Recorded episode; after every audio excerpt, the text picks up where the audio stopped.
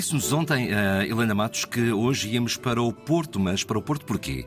Sim, porque nós ficámos em Alcácer Quibir, não é? Uhum. Com aquela dúvida se a espada e o escudo de Dom Afonso Henriques em 1578 teriam ficado naquele areal de Alcácer Quibir, no meio de tantos mortos, de tantos despojos, aliás, houve um saque imediato, ou, ou não, se terão voltado, se a espada voltou. Avaliar por uh, o sítio onde vamos no Porto, sim. Nós vamos até ao Museu Militar do Porto. Uh, e diga-me uma coisa: o Rui, quando era pequeno, brincou ou não brincou com soldadinhos de chumbo? Quem nunca, Helena? Quem nunca?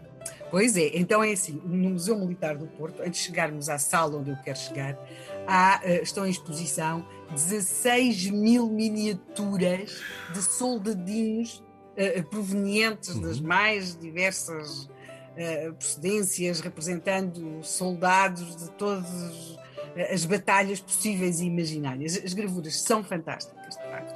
Mas nós vamos, estamos a falar do Museu Militar do Porto, com um objetivo muito preciso. Nós vamos ver uma peça única, única porque, neste, porque ela é mesmo única, e, e, e, única porque neste museu ela também não, não tem equiparação. Estamos a falar daquela que é apresentada como a espada de Dom Afonso Henriques. Ou seja, estamos a admitir que, levada para Alcácer Quibir por Dom Sebastião, a armada que vai regressar depois a Lisboa conseguiu trazer essa espada e o, e o escudo de Dom Afonso Henriques, embora o escudo esteja, tenha sido dado depois como desaparecido.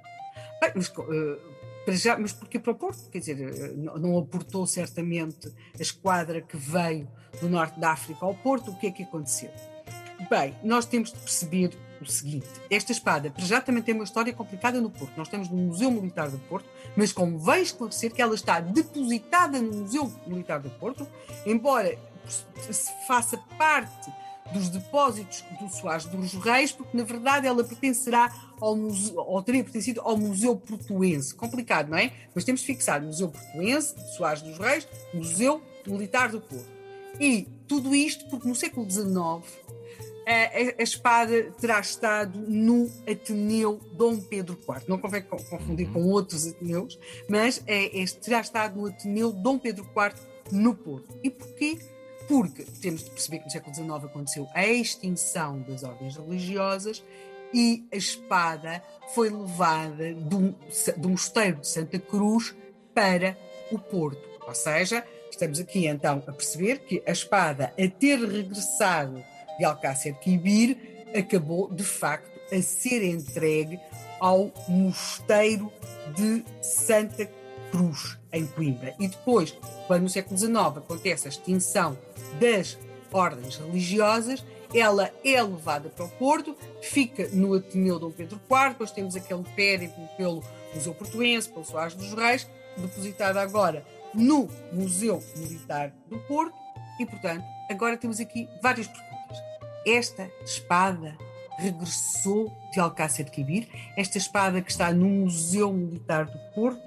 A primeira questão, quando se olha para a espada, é que Uh, ela é muito pequena, uh, não corresponde àquilo que se esperaria de uma espada do século XII e muito provavelmente temos de perceber o seguinte. E muito provavelmente o rei não teria apenas uma espada. Sim, e, e para além daquelas uh, e há sempre aquela ideia que a espada de Afonso Henriques era enorme, mas para além disso, pois, tudo isto tem outros nomes, não é? Uh, mas para lá disso, Uh, havia depois espadas muito mais pequenas, ou com outros nomes até, mas temos um problema, é que ela parece ser do século XVI.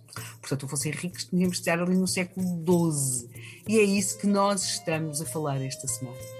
Porque é que esta espada, que dizemos ser de Dom Afonso Henriques, e que dificilmente poderá ter sido de Dom Afonso Henriques, porque é que esta espada foi tão importante? Porque é que precisamos de continuar a acreditar que tínhamos a espada de Dom Afonso Henriques, embora aquelas pessoas que fazem, os historiadores que fazem estas datações, as pessoas que conhecem as armas e tudo isso, digam não, se calhar é do século XVI, não é do século XII. Mas porquê é que nós continuamos a olhar para ela no Museu Militar do Porto e a precisarmos de dizer esta pode ter sido a espada de Dom Afonso Henriques? É disto que estamos a tratar esta semana, porque a história faz-se de verdade e também de mistério.